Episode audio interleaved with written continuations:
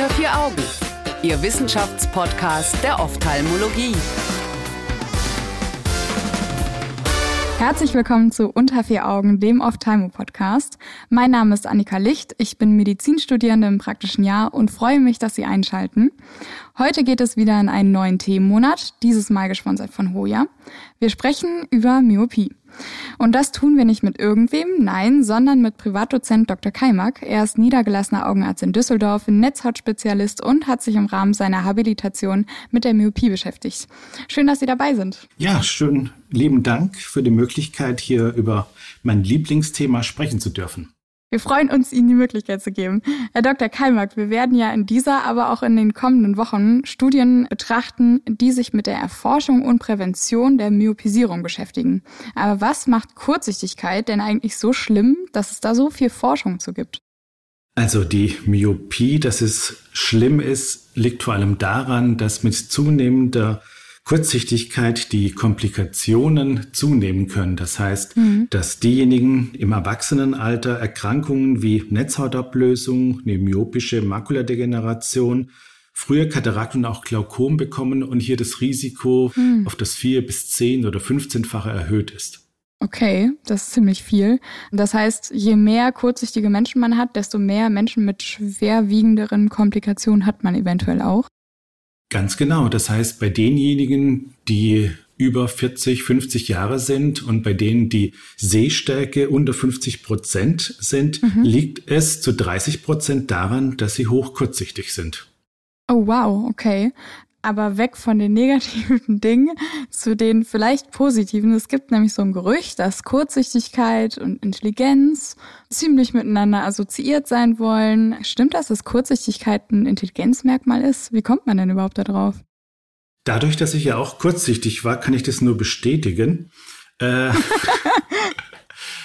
Ich glaube, das hat einem als Kind oder als Jugendlicher immer ganz gut geholfen, dass man dieses Image dann auch gepflegt hat. Mhm. Das hängt wahrscheinlich eher damit zusammen, dass doch viel gelesen wird oder dass diejenigen, die kurzsichtig sind, mehr so diese Bücherwürmer sind und die natürlich dadurch dann auch dieses Image dann haben oder bekommen haben. Also die Studie, die wir heute besprechen, stammt von Mirshay et al. und ist 2016 unter dem Titel Myopia and Cognitive Performance Results from the Gutenberg Health Study erschienen.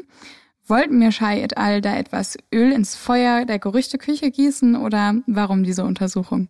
Nein, die Untersuchung wurde wirklich deshalb durchgeführt, um diesen Zusammenhang feststellen zu können oder auch feststellen zu können, welche Umweltfaktoren dann doch eine Rolle spielen. Mhm. Und wenn man diese Umweltfaktoren kennt, dann kann man natürlich auch was dagegen unternehmen, um das weitere Voranschreiten der Kurzsichtigkeit zu verhindern.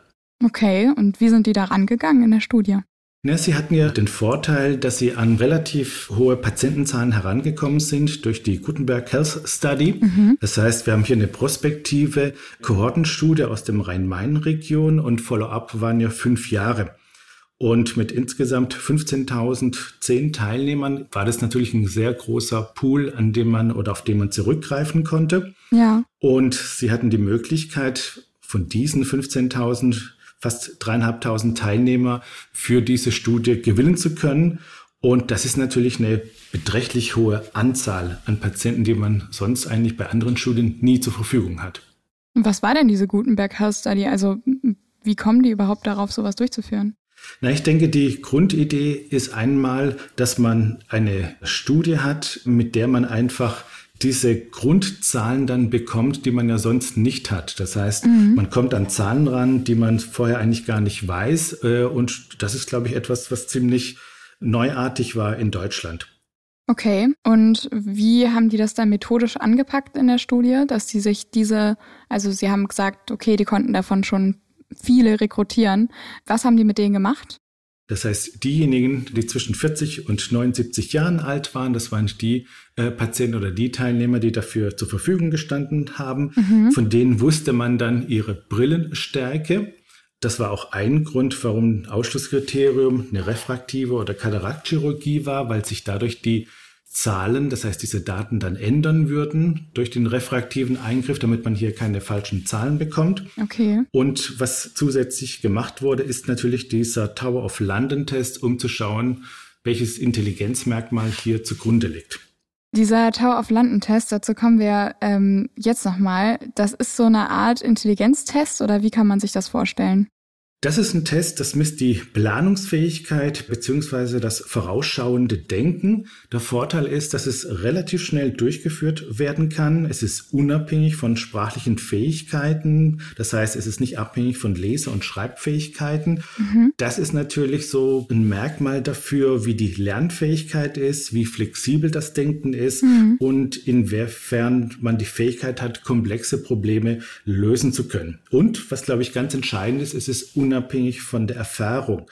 Es wird quasi genetisch determiniert. Ach, verrückt, okay. Also das ist kein Standard-Intelligenztest, sondern eher so, es misst eher so die Planungsfähigkeit. Hm? Und warum hat man keinen Standard-Intelligenztest gemacht, wenn man das doch eigentlich untersuchen möchte?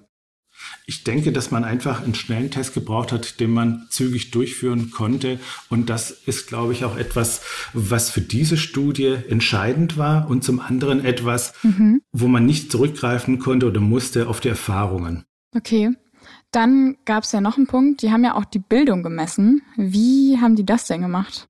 Die Bildung, die wurde erfragt und hier geht es natürlich erstmal um die Schulzeit, die die Teilnehmer gehabt haben, dann Zeit der Berufsausbildung mhm. und das wurde dann als festgelegt als die Gesamtzeit der Ausbildung.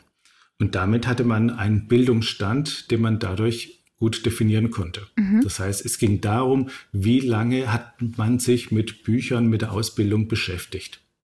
Irgendwo später in der Studie wird ja erwähnt, dass 40,5 Prozent der Teilnehmer myop waren.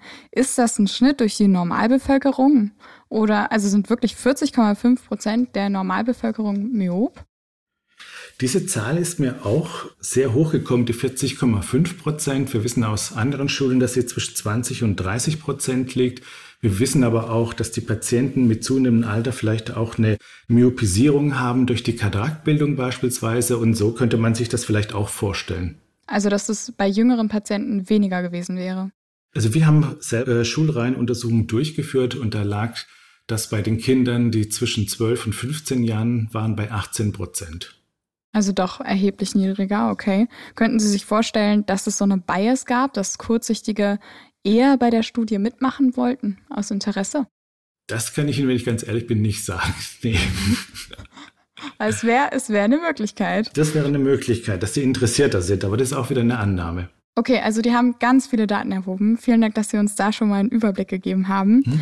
Jetzt haben die so ein paar Korrelationen gemacht. Welche waren das denn?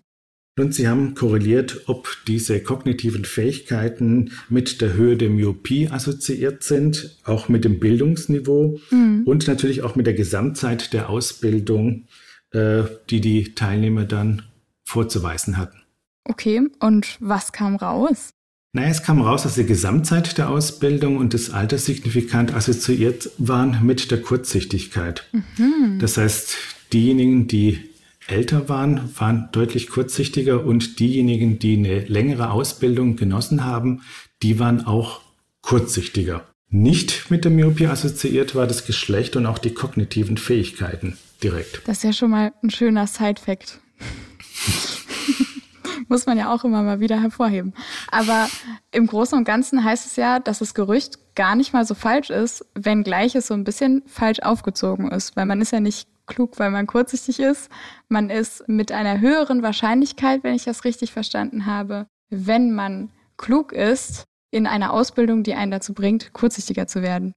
So kann man es wahrscheinlich am besten zusammenfassen. Das heißt, diese kognitiven Fähigkeiten, die dazu den Einzelnen dazu bringen, dass er einfach eine längere Ausbildung genießt oder mehr studiert und auch mehr liest, mhm. das führt dazu, dass sie kurzsichtiger werden. So gesehen kann man das sagen. Okay. Prinzipiell spielt es aber keine Rolle, was Sie lesen.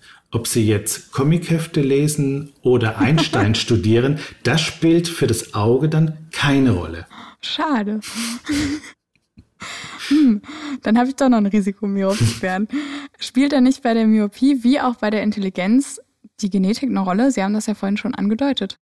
Die Genetik spielt bei der Myopie beispielsweise eher eine untergeordnete Rolle. Man hat mhm. mehrere über 100 Gene festgestellt, die mehr oder weniger mit der Myopie assoziiert sind, aber das macht nur neun Prozent der Myopie aus. Das heißt, es ist wirklich eher dieses Wechselspiel zwischen Genetik und Umweltfaktoren, das heißt über die Lesegewohnheiten, über wie oft die Kinder rausgehen, ans Tageslicht gehen, die Ausbildungszeit, das sind eigentlich die Faktoren, die eine große Rolle spielen. Mhm. Also die Genetik eher eine untergeordnete Rolle, obwohl wir natürlich dann auch wissen, dass wenn beide Elternteile kurzsichtig sind, die Wahrscheinlichkeit beispielsweise bei 60 Prozent liegt, dass die Kinder kurzsichtig werden können.